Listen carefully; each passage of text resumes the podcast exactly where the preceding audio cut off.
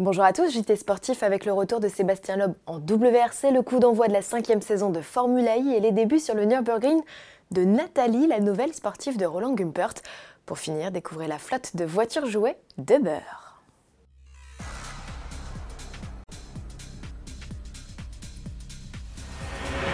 Le championnat du monde des rallyes 2019 s'annonce explosif. Sébastien Loeb est de retour, mais pour la première fois de sa carrière, il ne fera pas équipe avec Citroën qui a recruté Sébastien Augier. C'est chez Hyundai que l'Alsacien roulera accompagné de son copilote de toujours, Daniel Elena. Le duo franco-monégasque, qui compte 9 titres à son actif en WRC, s'alignera sur 6 des 14 manches de la saison. Si le pilote participe à 3 rallyes de plus qu'en 2018, c'est à cause de Peugeot. Le constructeur a décidé d'arrêter prématurément son programme en rallycross. Avant de disputer leur premier rallye pour Hyundai, Sébastien Loeb et Daniel Elena prendront le départ du Dakar en janvier 2019.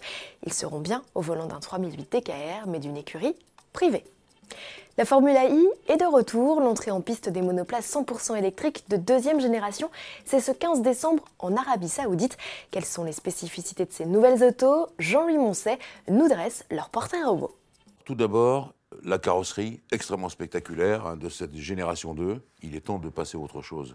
Là, on va vers des vraies courses. Alors, pour avoir des vraies courses, déjà, je parle de la carrosserie, avec euh, de l'appui aérodynamique plutôt vertical, facile à régler. Et je parle surtout euh, des batteries et du moteur. Des batteries plus puissantes, faites par McLaren, et des moteurs, par conséquent, qui délivrent plus, hein, en tournant à entre 25 000 et peut-être 28 000 tours minute ce sont des moteurs électriques, eh bien, ils arrivent à développer euh, pas loin de 300 chevaux en course et 340 chevaux, euh, je dirais, en qualification. La troisième chose qui me paraît extrêmement importante sont les pneus.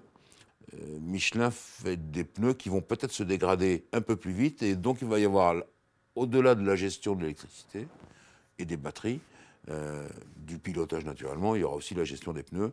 Euh, ça me paraît nettement plus compliqué. Des voitures plus puissantes, des batteries plus performantes et la fin des ravitaillements à mi-course. Pilotes et écuries vont devoir tenir 45 minutes et un tour avec une charge complète. Pour ajouter une pointe de spectacle, un mode attaque fait son apparition. Il offrira un surplus de puissance aux pilotes dans une zone dédiée un certain nombre de fois par course. Le Fan Boost, qui récompense d'un regain de watts pendant 5 secondes les trois pilotes préférés du public, est maintenu. Enfin, côté pilote, trois ex de la F1 débarquent. Felipe Massa, Stoffel Van Dorn et Pascal Verlaine. La France est représentée par Jean-Éric Vergne, champion en titre, et Tom Dillman. Restons en piste, direction le Nürburgring, c'est sur l'enfer vert que Nathalie, sportive à pile à combustible de plus de 800 chevaux, est passée à l'action. Ce modèle, c'est l'œuvre de Roland Gumpert. Cet ingénieur allemand est le papa de la Feu Apollo, un nom qui n'est pas mort en même temps que la marque Gumpert en 2013. Des investisseurs hongkongais le réutilisent depuis 2016 avec un tout nouveau modèle, la Intensa Emotion. Revenons-en à la Nathalie, son développement se poursuit à bon rythme avec la ferme intention de commercialiser les premiers modèles courant 2019. La sportive à hydrogène au look très futuriste serait capable de parcourir jusqu'à 1200 km à une vitesse stabilisée de 80 km/h, d'atteindre les 305 km en pointe et d'exécuter le 0 à 100 en un peu plus de 2 secondes 5. On termine ce journal avec cette amusante opération signée Uber et organisée dans un premier temps à Paris. Tous les clients de la société de VTC qui ont commandé une course via leur application entre le 11 et le 13 décembre ont pu avoir la surprise d'être récupérés par d'étonnants véhicules en pâte à modeler, en briques, à paillettes, en mode buggy, vintage ou camion de la ferme, il y en avait pour tous les goûts. Cette flotte de modèles d'occasion détournée à l'occasion des fêtes de fin d'année a enregistré un nombre record de demandes avec plus de 3000 sollicitations.